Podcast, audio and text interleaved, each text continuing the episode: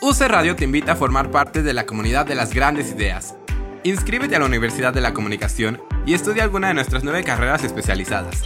Cine, comunicación visual, animación, mercadotecnia y análisis del consumidor, comunicación organizacional, publicidad, periodismo, comunicación y gestión de la cultura y las artes y comunicación social. Tus ideas tienen el poder de cambiar el rumbo del mundo y la UC es donde se hace posible. La próxima gran idea es la tuya. Mándanos un WhatsApp para más información al 55 40 77 57 94. 55 40 77 57 94. Universidad de la Comunicación. Cree en tus ideas. Inicio de clases 12 de febrero 2021. Esto ya está en su mejor punto. Sírvete y disfruta de este delicioso borboteo con Ale Ballina. Solo en UC Radio.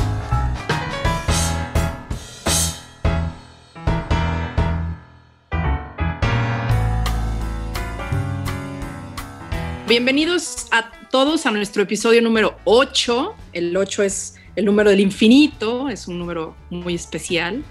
Este, tenemos hoy a Charlie P como, como gran este, invitado del día de hoy. Hola Charlie, ¿cómo estás? Gracias por estar aquí. Muy bien, muchas gracias. Yo encantado siempre que me invitan a los diferentes programas que tienen. Me gusta platicar con, con la vibra que traen.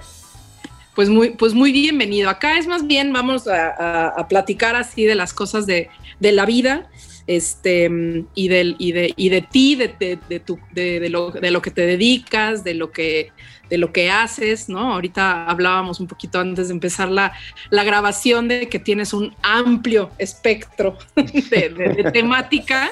Entonces, bueno, pues aquí muy bienvenido seas. Este, lo primero siempre que preguntamos en esta charla de café es si te gusta el café.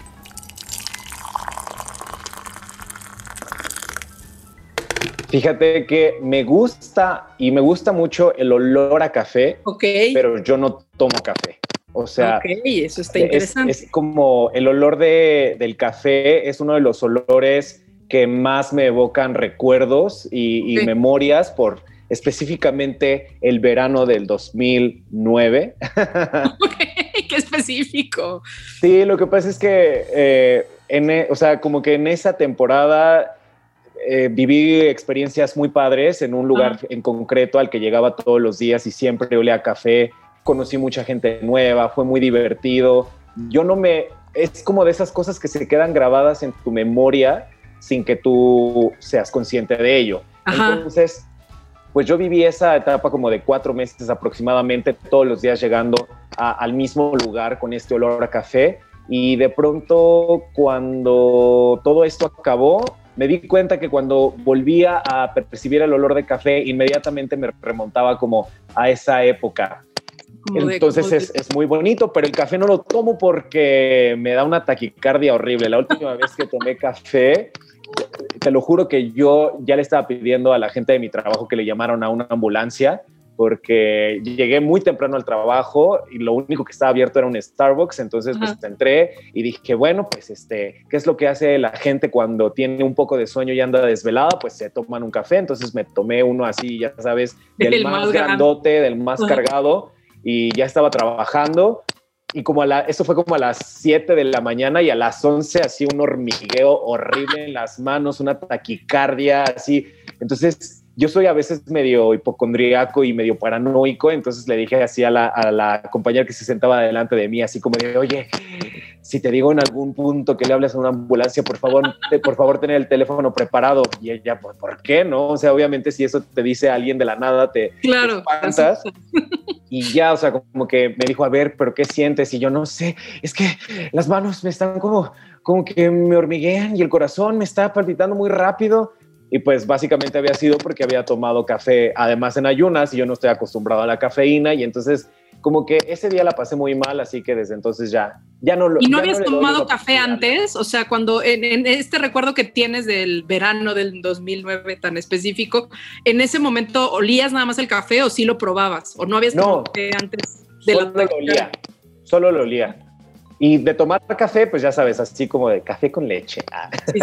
o, cositas así como muy, muy... Muy light. pero café como tal, así de derecho, no hasta ese día que dije, bueno, pues haz lo que la gente hace, por algo será tan utilizado este recurso. ¿Y no se te antoja, o sea, un descafeinado de repente justo porque el olor te provoca este gusto?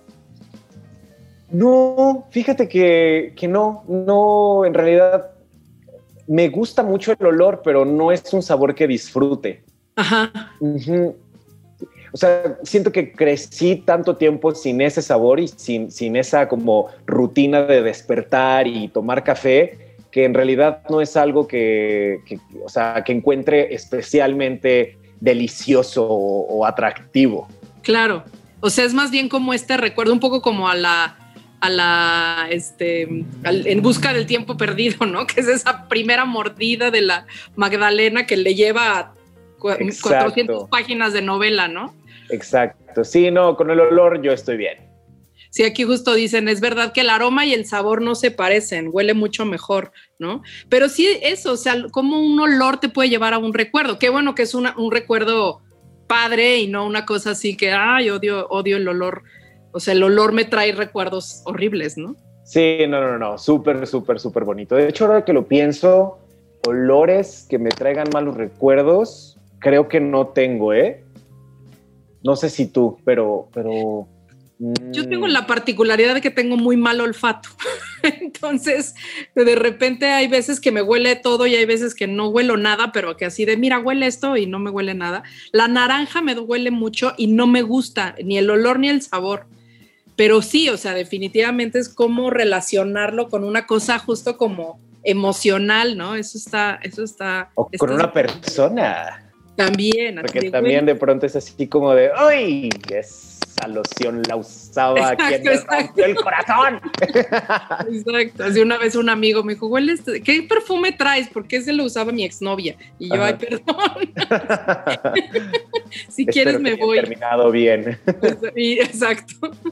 Este, sí, qué interesante, porque justamente es una cosa que cómo tu relación, digo, y esto lo hemos hablado hacia lo largo de los, de los capítulos y los episodios y los invitados que hemos tenido en el, en el programa, porque definitivamente es muy, para cada quien es muy diferente la experiencia ante un mismo estímulo, ¿no? O sea, hay quienes les encanta y no pueden vivir sin él, y hay quienes no les gusta. Y, no habíamos tenido a alguien que nada más le gustara el olor, justamente por estos estímulos. Lo, lo, bonito es un poco lo que te provoca este, este estímulo, ¿no? Y, si para ti es un olor muy particular de ese recuerdo, pues a lo mejor también te quieres quedar con eso, o sea, que el café siempre te recuerde a ese momento increíble de tu vida, ¿no? Exacto y no al día que le quise llamar a una ambulancia. Exacto. El sabor te ha de recordar a eso. Sí. Cuéntanos a qué te dedicas, Charlie. Pues mira, actualmente soy lo que muchas personas, he estado, y, David eh, lo sabe, o sea, he estado como combatiendo mucho con este concepto de con la connotación a veces negativa que tiene lo de creador de contenido, pero pues al final creo que tengo que asumir la realidad y para términos prácticos de agencias y de gente y para que se entienda qué es lo que hago, pues, pues sí, básicamente lo que hago es analizar gadgets en general, o sea, celulares, relojes inteligentes, computadoras, audífonos, todo lo que te puedas imaginar del mundo de la tecnología, aplicaciones, startups, este, y hacer contenido sobre ellas en un canal de YouTube que tengo que empecé justamente en el periodo de la pandemia. Y pues nada, y pues también de redes sociales. Eso, antes trabajaba para un sitio especializado en tecnología, pero pues entre todos los cambios que ocurrieron en la pandemia, pues decidí que ya era tiempo de emprender un camino propio, porque también ya llevaba ocho años trabajando para este sitio. Entonces creo que había aprendido lo que tenía que aprender y ya sabes, cuando llegas a este punto en el que estás en busca de nuevos retos, te quieres probar a ti mismo, si eres capaz de conseguir ciertas cosas que tú te habías imaginado y que a veces por miedo, por, por dudas, por eh, factores externos a ti, terminas no tomando la decisión y justamente en lo que parecía el escenario menos propicio para emprender, lo hice, pero estoy súper contento porque las cosas se han dado muy bien digo, la realidad también es que no empecé de cero. Después de ocho años de haber trabajado para un sitio, pues obviamente las relaciones, los contactos son muy importantes y, creo que me respaldaba un poquito el trabajo que había hecho yo trabajando como para otra empresa, por lo que cuando decido llevar las cosas, eh, digamos, a mi manera, mantengo estas relaciones con las personas que llevaban pues, este, no sé, las agencias de ciertas marcas y de cosas por el estilo, que evidentemente son de gran ayuda cuando quieres, sobre todo, hacer de esto, pues, un, negocio, ¿no? O sea, un modelo de vida, porque, pues, como hobby también lo puedes hacer, pero, pues, pues no, o sea, necesitas otro trabajo, pronto hacer esto de hobby pero cuando ya consume tu tiempo entero, pues, pues definitivamente sí lo tienes que ver justo como eso, como un negocio. Y sí, y sí se armó en la pandemia, o sea, ¿por qué empiezas, por qué tomar esta decisión? Justo por aquí lo decíamos, ¿no? La pandemia es un gran escenario para emprender y lo platicamos hace ratito también fuera de la grabación, o sea, ¿por qué ahorita? Pues en realidad fue la suma de, diferentes acontecimientos que yo tenía ya planeados en mi vida, como por ejemplo el hecho de que yo iba a salir del país para hacer un curso fuera. Entonces, como que eso para mí fue el parteaguas de decir, ya, aquí acabó el ciclo, en esta empresa, ahora es momento de seguirme preparando académicamente en temas que me gustan, por lo cual me voy a dar una pausa, digamos, profesional. Y posteriormente, eh, pues ya sea que busque trabajo eh, a donde me voy a ir a hacer el curso o que regrese a México a retomar mis actividades, pero ya como dándome este respiro y pues sobre todo aprovechándolo desde mi punto de vista, de una forma positiva, como lo es, pues, este, seguirte preparando, ¿no? Claro. ¿Qué estudiaste finalmente, Charlie? ¿Cómo? ¿Qué estudiaste? Yo estudié comunicación, ciencias de la comunicación. Colegas, entiendo, con todos los que estamos aquí. y el curso que iba a hacer era sobre mercadotecnia, porque justamente como comunicólogo, pues tú sabes que los comunicólogos tenemos esta alma creativa de proponer ideas y de, ay, hacemos una campaña que traiga este mensaje. Y de pronto sales de la carrera y te das cuenta que... que no sabes, sabes todo y nada. Exacto, o sea, que, tienes como ese feeling, pero el mundo de las ventas y el mundo de los negocios requiere, requiere de ciertas habilidades que a veces yo siento, muchos comunicólogos siento que carecemos de eso por lo menos cuando salimos de la carrera, ¿no? O sea, cuando sales es como de, te quieren comprar un trabajo y no sabes cobrarlo, este, a veces no sabes venderlo, o sea, si hay alguien detrás de ti como que orquestando la campaña y de pronto te dicen, a ver, este es el brief, el objetivo es hacer una campaña donde el mensaje sea A, B y C, se te ocurren así 300 ideas, pero, pero siempre hay alguien detrás orquestándolo. Y, y, pues te digo que después de ocho años de estar trabajando eh, con agencias y eh, con medios y, tal, empecé a desarrollar como eh, un poco de intuición para este tipo de cosas, empecé a entender cómo funcionaba esta parte de la planeación estratégica, no solamente la creativa, y dije, bueno, pues creo que durante este tiempo, durante la carrera, pude explotar mis habilidades creativas y de comunicólogo y de ganas de cambiar al mundo con la verdad, ahora es momento de seguirme preparando del otro lado, ¿no? Que también me va a servir muchísimo para poderle dar un poco más de estructura a todas las ideas que pueda llegar a tener y que si en algún momento yo las quiero vender por mi cuenta, no esté a la deriva y sepa cómo funciona esa parte pues de números y tal. Entonces por eso este, decidí complementar, eh, con esta parte de mercadotecnia que al final ya no se pudo porque pues vino pandemia y se canceló y me tuve que quedar en México. Y ahí fue cuando dije, bueno, pues pues abro un canal porque justo cuando yo me salgo de la empresa para la que trabajaba me empiezan a llegar propuestas para poder hacer conducciones de presentaciones de, de, equipos de tecnología aquí en México, este, campañas para redes sociales, y dije, bueno, pues en lo que se define si me voy, si me quedo, si acaba la pandemia en junio, julio, agosto, septiembre, pues de algo tengo que temer, ¿no? Entonces eh, arranqué con este proyecto que además es algo que yo ya tenía ganas de hacer, pero dije, bueno, seguramente ocurrirá después de mi curso. Ahorita me enfocaré en, en, como tal en el curso que voy a hacer. Y pues bueno, ya. La pandemia te obligó, o sea, lo que nos pasó a muchos, ¿no? O sea, las cosas que a lo mejor pensábamos que no íbamos a tener tiempo de hacer o que no íbamos a tener, fue así de, pues es ahorita, ¿no? Y, lo, hiciste.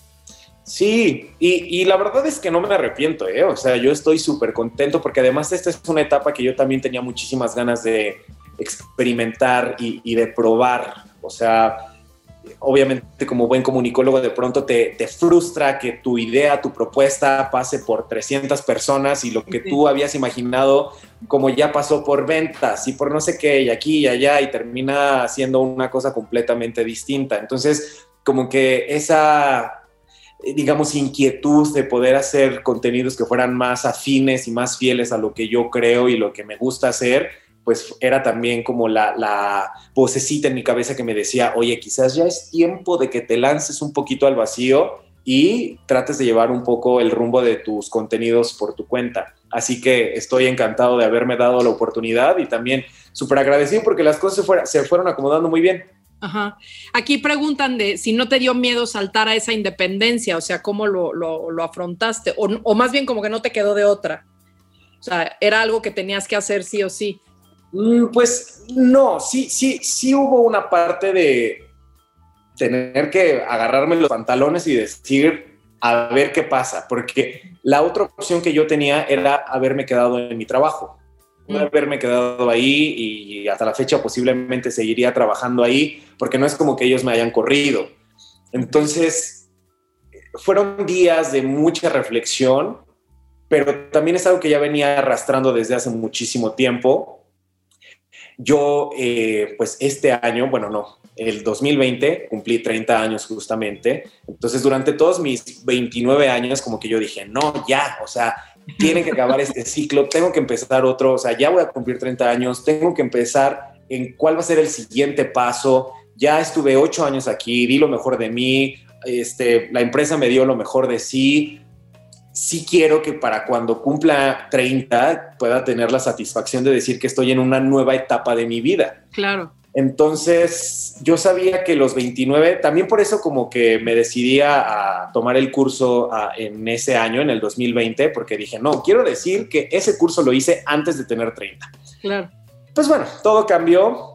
Así que durante esa etapa sí me dio miedo, pero dije, a ver, llevo ya como dos años diciendo que me salgo, que emprendo, que me salgo, que me la juego, que no sé qué, y si no lo hago en algún punto, no lo voy a hacer nunca. Entonces, ¿qué es lo peor que puede pasar? Pues nada, o sea, realmente, digamos, el escenario no tan esperado es que a lo mejor el negocio no me salga como yo crea y me tenga que regresar a casa de mis papás porque ya no tengo con qué poner a pagar la renta. Y dije, bueno, y finalmente si eso sucede, pues mi familia siempre me recibe con los brazos abiertos. Afortunadamente tengo un lugar a donde llegar. Mi familia que siempre me va a apoyar cuando vengan obstáculos. Así que dije, no me voy a perdonar a mí mismo el nunca haberlo intentado. Sí, pues y está, está, es esto, o sea, creo que a la hora de no tener que perder, o sea, ¿no? Este, creo que el riesgo puede como afrontarse un poco más fácilmente, o sea, lo platicábamos hace ratito, o sea, la, la pandemia a fin de cuentas era una especie como de burbuja, ¿no? En donde estábamos medio ensayando una vida así como, yo me acuerdo al principio de la pandemia que era, ¿no? Vamos a cocinar y vamos a hacer manualidad, o sea, como que era en el mientras tanto y que ahorita justo que ya no tiene que ver con o sea, ya es una forma de vida y ya ahorita es de, bueno, ¿qué va a pasar? ¿Y qué va a pasar con mi futuro y con mi dinero y con, y con los siguientes meses? Y, y, cómo voy a regresar a la, entre comillas, normalidad, ¿no? Entonces creo que es el perfecto momento ahorita justo para lo que dices, para emprender y para, para jugártela también, entre comillas, ¿no? Sí, la verdad es que también pues yo la tuve, digamos, de alguna forma fácil, o sea, sé que la pandemia representó un reto bastante grande para muchos negocios. Y digamos que lo que estaba un poco a mi favor es el hecho de que mi contenido y todo lo que yo hago siempre ha sido 100% digital. Entonces yo decido, entre comillas, saltar al vacío en una etapa en la que justamente todas las marcas estaban, eh, eh, los que todavía a lo mejor no habían eh, intentado o no se habían dado cuenta de los beneficios de de pronto tener tanta presencia digital, pues a mí me vino muy bien, ¿no? O sea, cosas que, por ejemplo, presupuestos que antes se invertían en tiendas físicas, pues ahora lo tenían que invertir en digital, ya sea a través de videos o de redes sociales o de lo que sea. Y ahí era cuando yo aparecía así, claro. Este, graciosamente a decir como, hola, yo hago eso. Mira, el mejor aro de luz que puedes comprar, ¿no? sí, sí, sí. O sea, todo durante la pandemia todo fue transmisiones en vivo, de este, redes sociales, eh, clases en línea, o sea, todo fue a través de la computadora, de los celulares. Obviamente las marcas no podían dejar de vender. Claro. y entonces tenían que decir, a ver, ¿en dónde están los ojos ahorita de toda la gente? Pues en los teléfonos y en las computadoras y en las tablets. Entonces, pues a invertirle. Entonces, esa fue como la, ventaja que, que yo tuve durante esta época que, pues fue difícil. Y si pensamos, por ejemplo, en esta, en esta cosa que hablábamos de este recuerdo que te trae un olor, ¿no? Este, ese momento que además lo relacionas con un momento feliz de tu vida.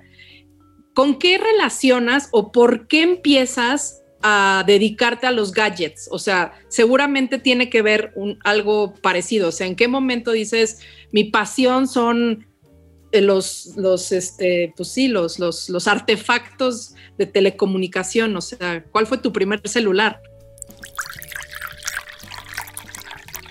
Fíjate que así, un recuerdo en concreto, no lo sé, pero sé que siempre me llamó la atención como esta parte tecnológica de los aparatos. O sea,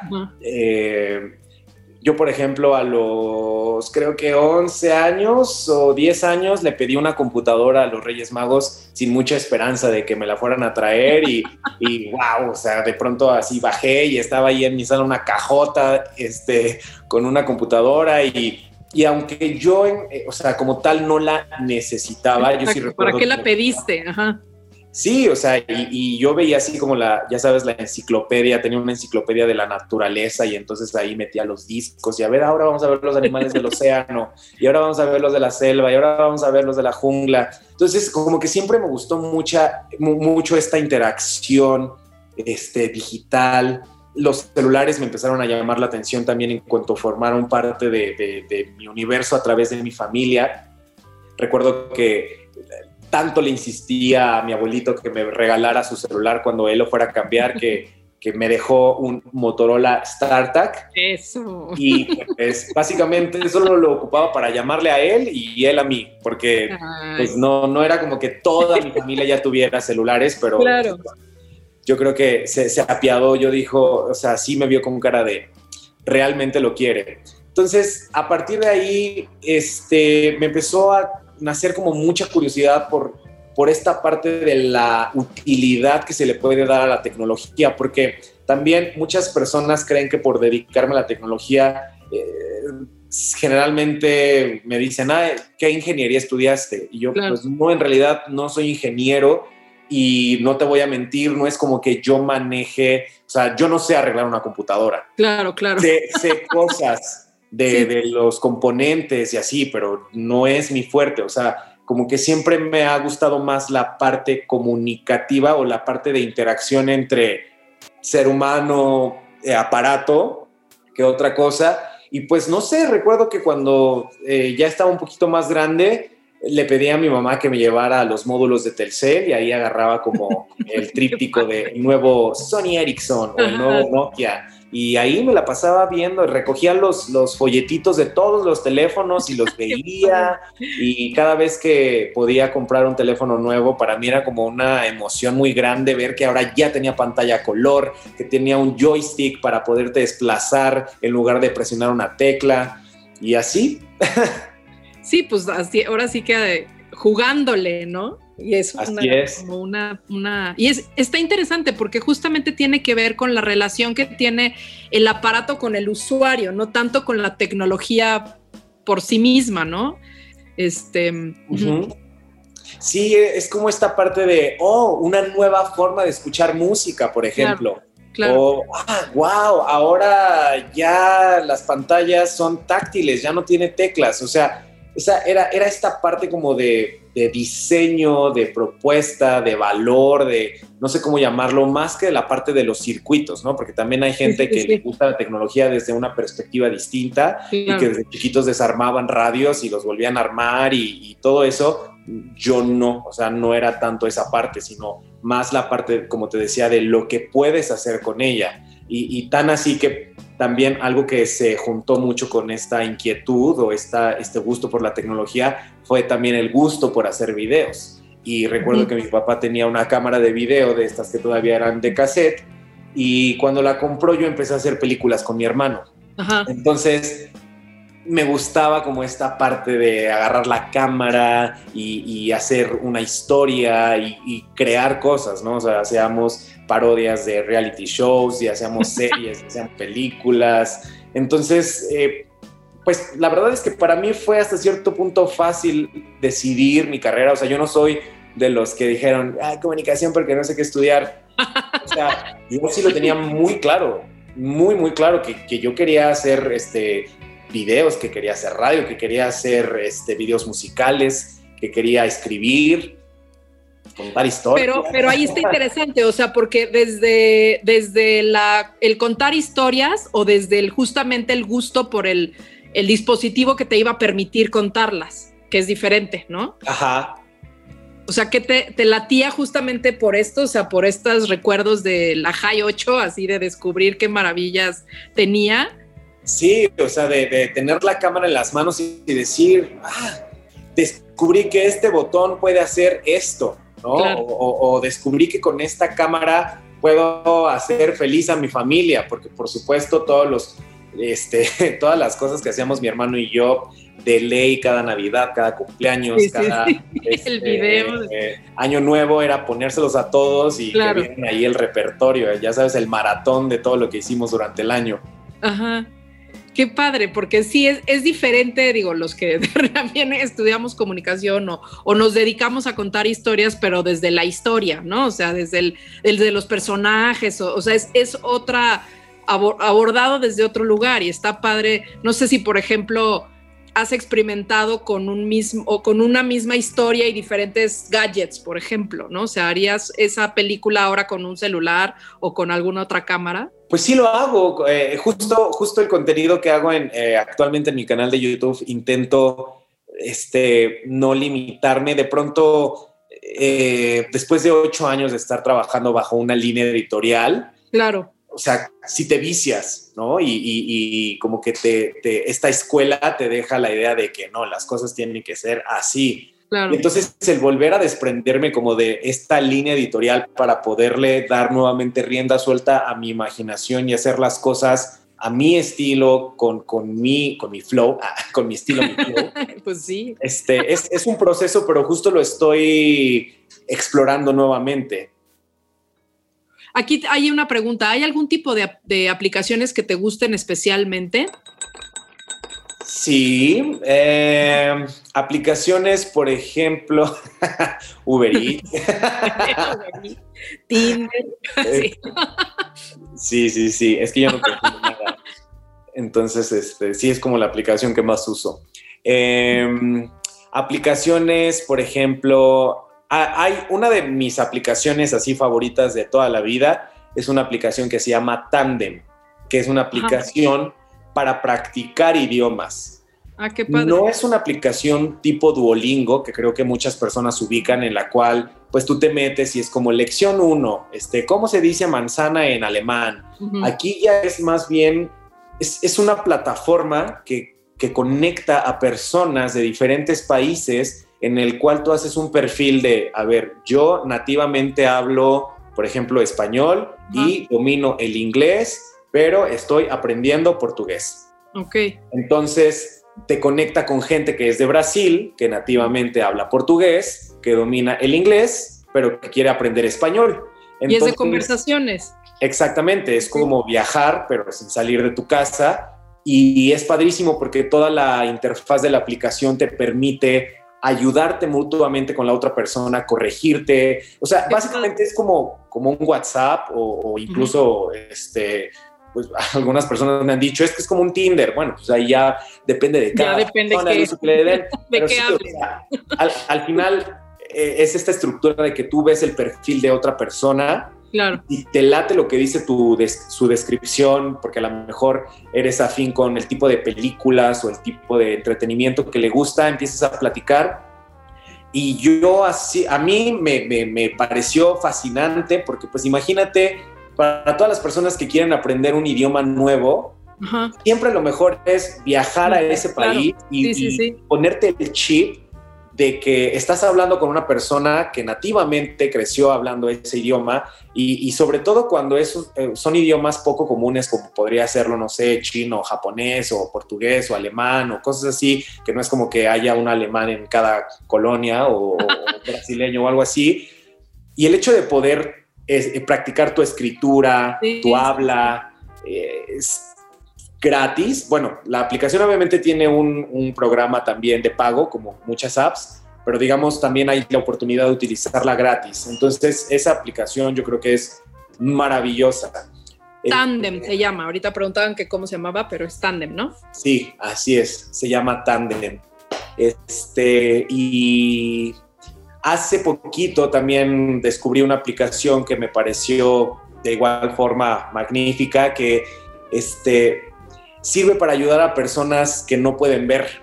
Entonces, tú te das de alta como voluntario y hay personas que, que tienen debilidad visual o que por alguna razón no pueden ver y estas personas a través de una aplicación específicamente diseñada para ellos pueden realizar llamadas. Entonces a ti de pronto te puede sonar el celular como si fuera la llamada de un amigo, de una amiga, contestas la videollamada y en realidad es esta persona que a lo mejor necesita agarrar un artefacto o elegir entre diferentes colores pero pues cuando no lo puede hacer, pues ahí estás tú para poderle decir, no, es el de la izquierda o es el de la derecha. ¿Y, lo haces por, por videollamada o estás cerca? O sea, No, es por videollamada. Ok. Sí, o sea, cuando, cuando te entra la llamada es, es con video. Ajá. ¿Cómo se llama esa? Blind Me. Está padrísima.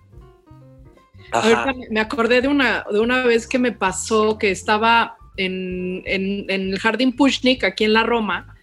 Este, yo voy a reciclar ahí mi basura, que hay unas máquinas de estas también, que es una aplicación, BioBox, así haciendo unos comercialotes.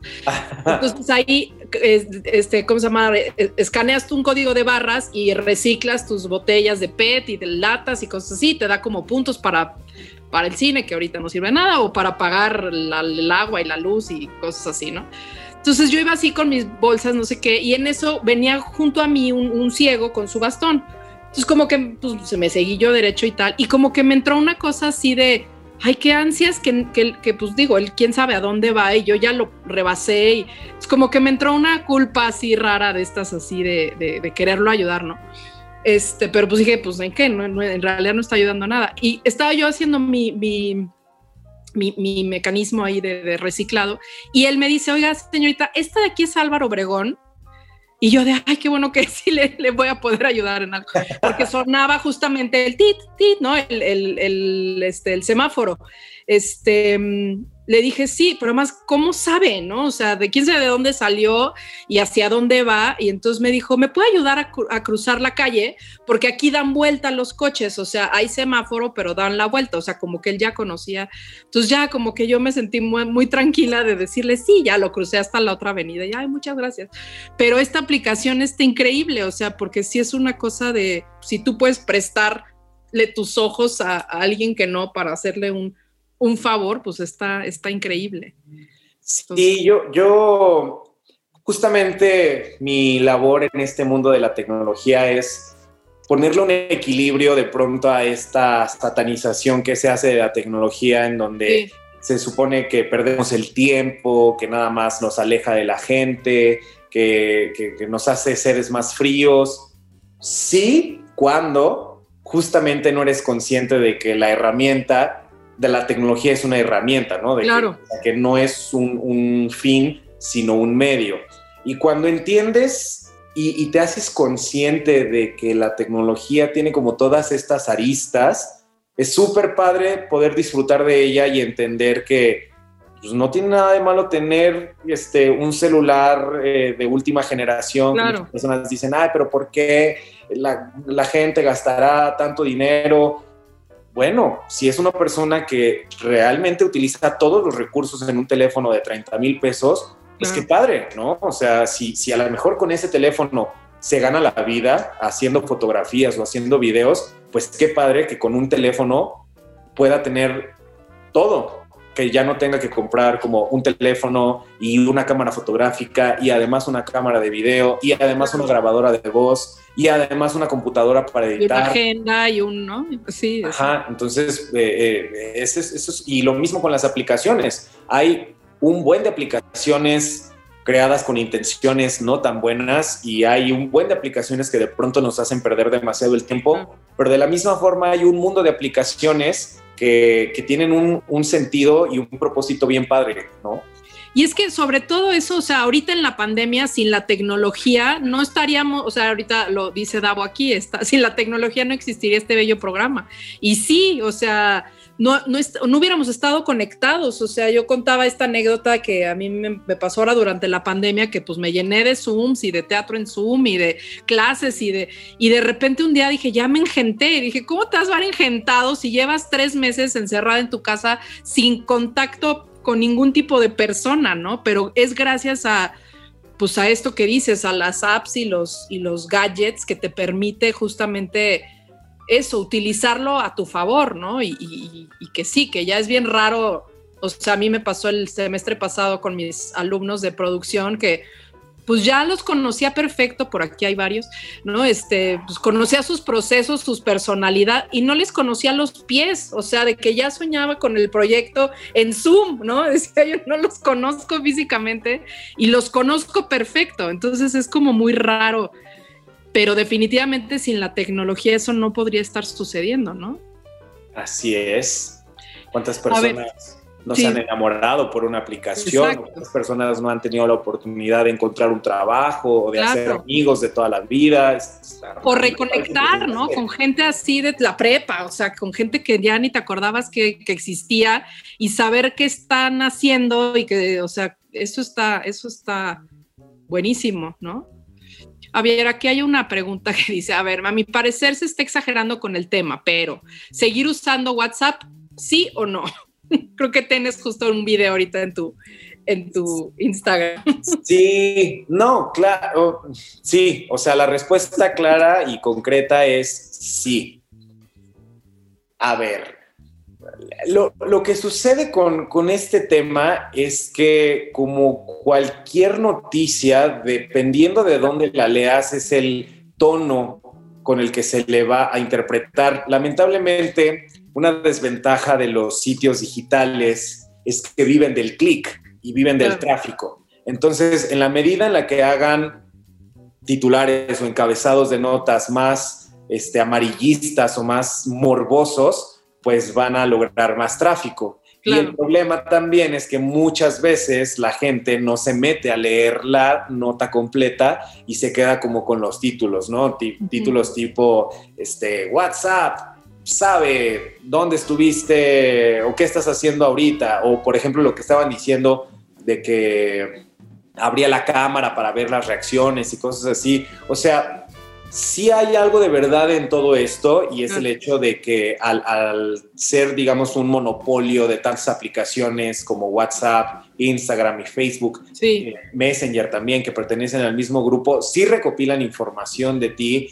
y sí es información que se utiliza con fines comerciales para crear perfiles que se venden y bla, bla, bla. Pero también eh, la realidad es que esto sucede en pues todas las plataformas. Claro. Y esto sucede en todas las plataformas porque al final es un negocio lo que, nos, lo que nosotros tenemos en el celular. O sea, Instagram, Facebook, este WhatsApp, sí, qué bonito, son aplicaciones de mensajería, sí, qué bonito que en Instagram puedes ver lo que hacen tus amigos y en, y en Facebook te puedes encontrar con tu familia, pero al Sí. final no es gratis. Y, y aquí, pues tu información Claro. es la moneda con la que pagas.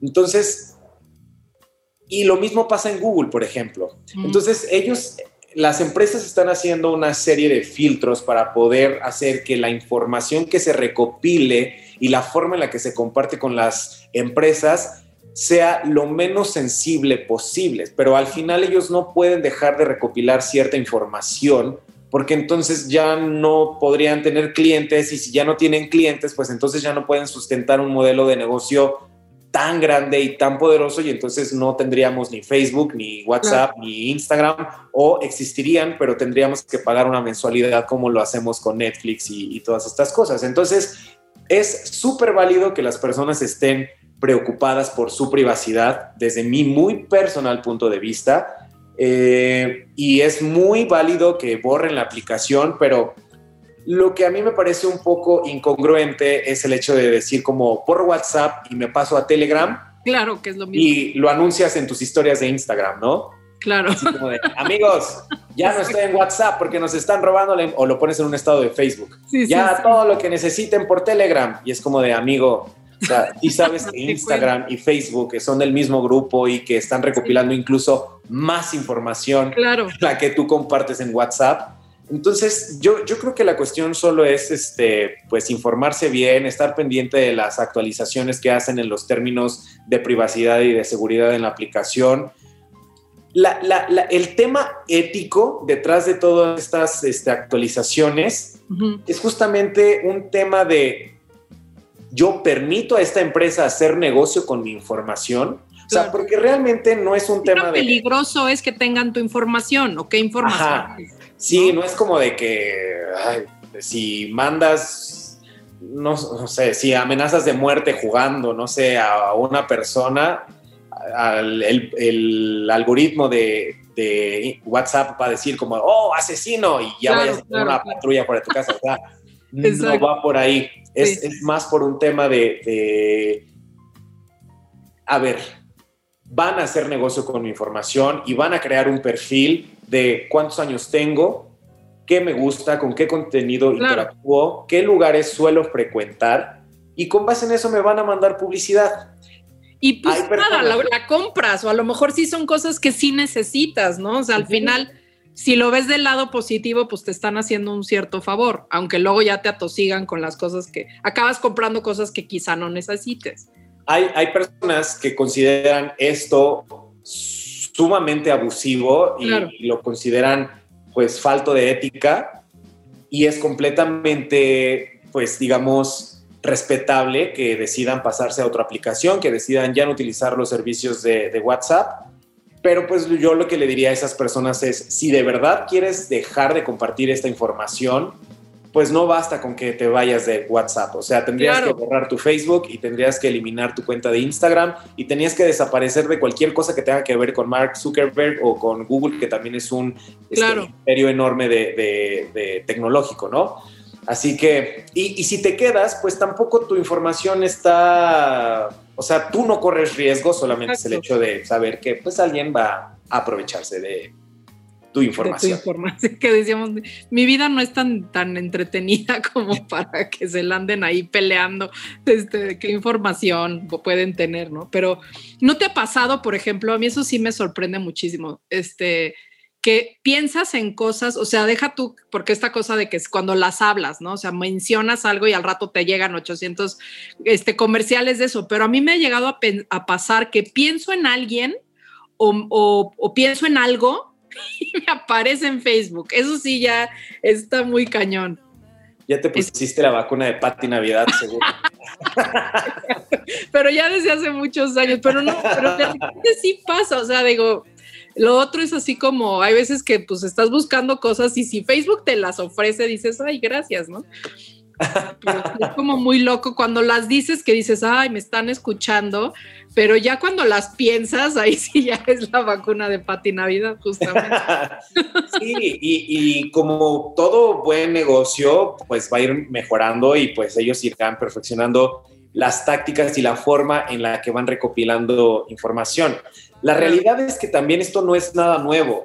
Lo que pasa es que, pues como también sabes, basta con que de pronto una noticia o una información toque una fibra sensible en un momento muy específico para que se haga viral y para que de pronto todo el mundo esté hablando de ella y para que todo el mundo esté haciendo contenido al respecto y en este en esta libertad de cada vez tener más espacios para poder compartir información, también se va creando desinformación, porque entonces ya se va haciendo un teléfono descompuesto. Pero la realidad es que este tema del uso de nuestra información en este tipo de aplicaciones no es nada nuevo y ellos constantemente las están actualizando. También la realidad es que un, un hábito de la gente en general, no solamente de México, es aceptar las actualizaciones y los términos y condiciones de cualquier servicio, de cualquier aplicación sin leerlas. Entonces, pues ahorita está causando como más furor porque se pusieron un poquito más específicos y alguien lo vio y dijo, ah, nos están espiando. Alguien sí leyó las letras chiquitas, ¿no?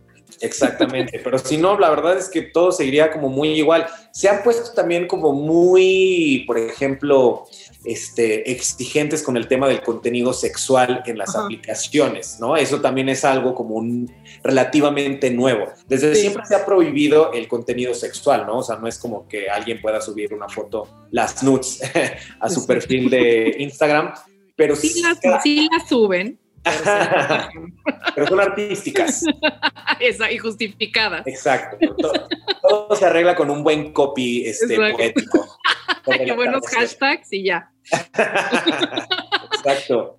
Este, pero por ejemplo, este tipo de cositas, pues también tienen que irlas ellos ajustando, porque de pronto también, pues, lo platicaba hace poquito este, con otras personas, la realidad es que al final es un negocio, ¿no? Y ellos tienen el derecho de decidir, ¿sabes qué? Pues mi aplicación no es para que la gente se ande encuerando, ¿no? A lo mejor para eso ya existe OnlyFans y por a lo mejor por eso en su momento existió Tumblr, pero a mí me conviene tener una audiencia muy amplia con niños que puedan este, utilizar la aplicación porque los niños y los adolescentes son un mercado súper fuerte, ¿no?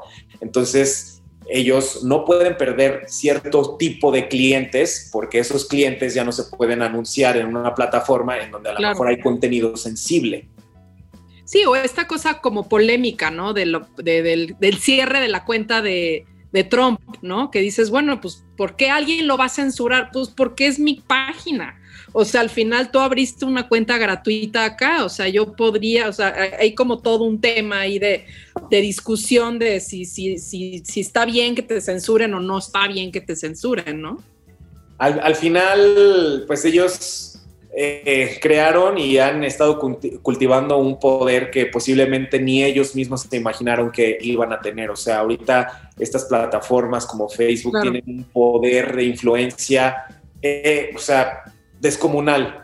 Entonces, pues entiendo que también esto pueda ser, y de hecho es un buen debate, ¿no? El hecho de decir, a ver, dejas que una persona esté propagando información o mensajes medio que rayan en el odio y que lejos de, causar un efecto positivo pueden causar un impacto negativo o lo censuras y, entonces como que eh, le picas la cresta a estas personas que defienden el derecho de la libertad de expresión.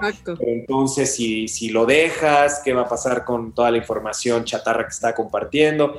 Claro al final, pues lo mismo pasa con los gobiernos, lo mismo pasa con la iglesia, siempre van a estar como en esta encrucijada de que una decisión tienen que tomar. Claro, lo mismo que los canales de televisión, o sea, como decir, bueno, pues a fin de cuentas es tremendo que no haya un canal oficial y que sea una red social que le pertenezca a alguien, o sea, una plataforma que alguien es, dueño, ¿no? O sea, la gente no sigue, o sea, la gente leía a Trump en su Twitter, que era una cuenta personal, ¿no? Que no haya como un canal, un medio de comunicación como tan, pues tan... Sí, o sea, pensemos que ese, poder antes estaba en manos de la gente de la radio y la televisión. Claro. Ellos eran los que tenían todo este público, ellos tenían toda esta audiencia y lo que ellos decían pues era por principio de cuentas, la verdad, era lo que estaba sucediendo. Sí, sí, sí. Y, ahí no había una presión, porque pues, ¿cómo le vas a reclamar a un señor o al, dueño de una televisora que lo que se está diciendo no, no es, ¿no? Si al final ah, es un negocio, como lo estamos mencionando, y ahora pues el Internet, las redes sociales se convirtieron en esta nueva ventana, en esta nueva plataforma que, que tiene este poder de influencia y este poder de convencimiento igual de fuerte. Sí, no, está, está, es súper interesante cómo ahora se manejan las, pues sí, la comunicación y la, la, verdad, ¿no? O sea, que ya hay más maneras de tener más versiones, ¿no? Así Pero bueno, Charlie, pues se nos está acabando el tiempo. ¿Dónde te podemos seguir? ¿Dónde podemos ver tu verdad? Mi verdad. tu verdad. Mi verdad la publico. ¿Cuáles son tus redes, tu, este, tu canal de YouTube? Cuéntanos. En todos lados es Charlie P. La primera es con Y y la segunda es con I latina.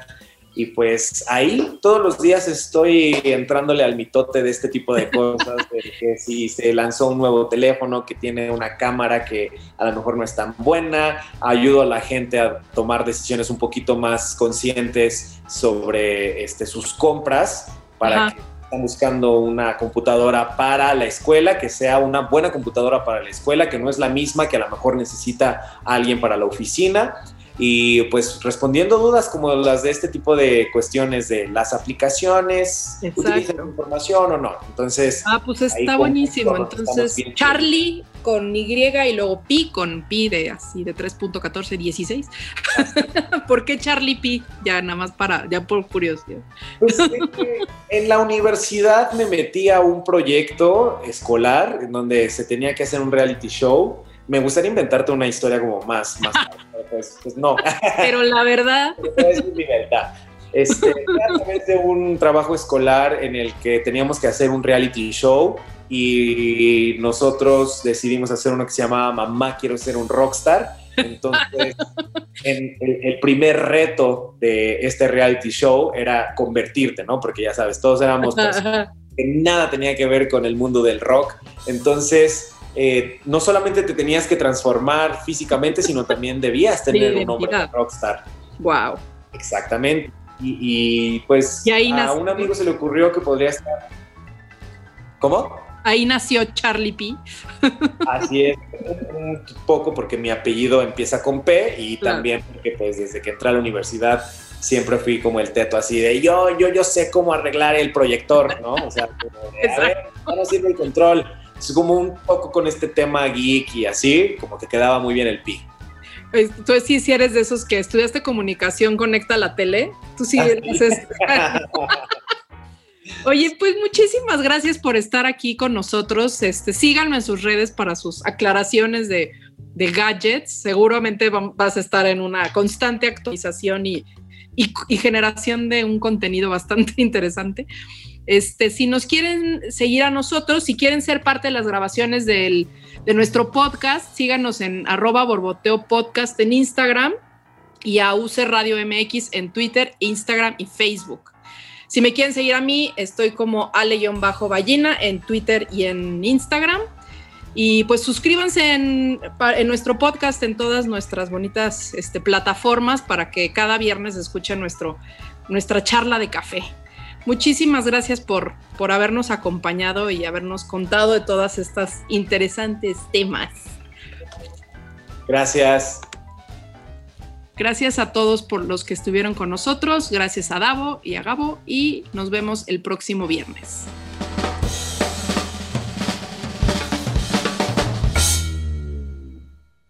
Este cafecito estuvo buenísimo.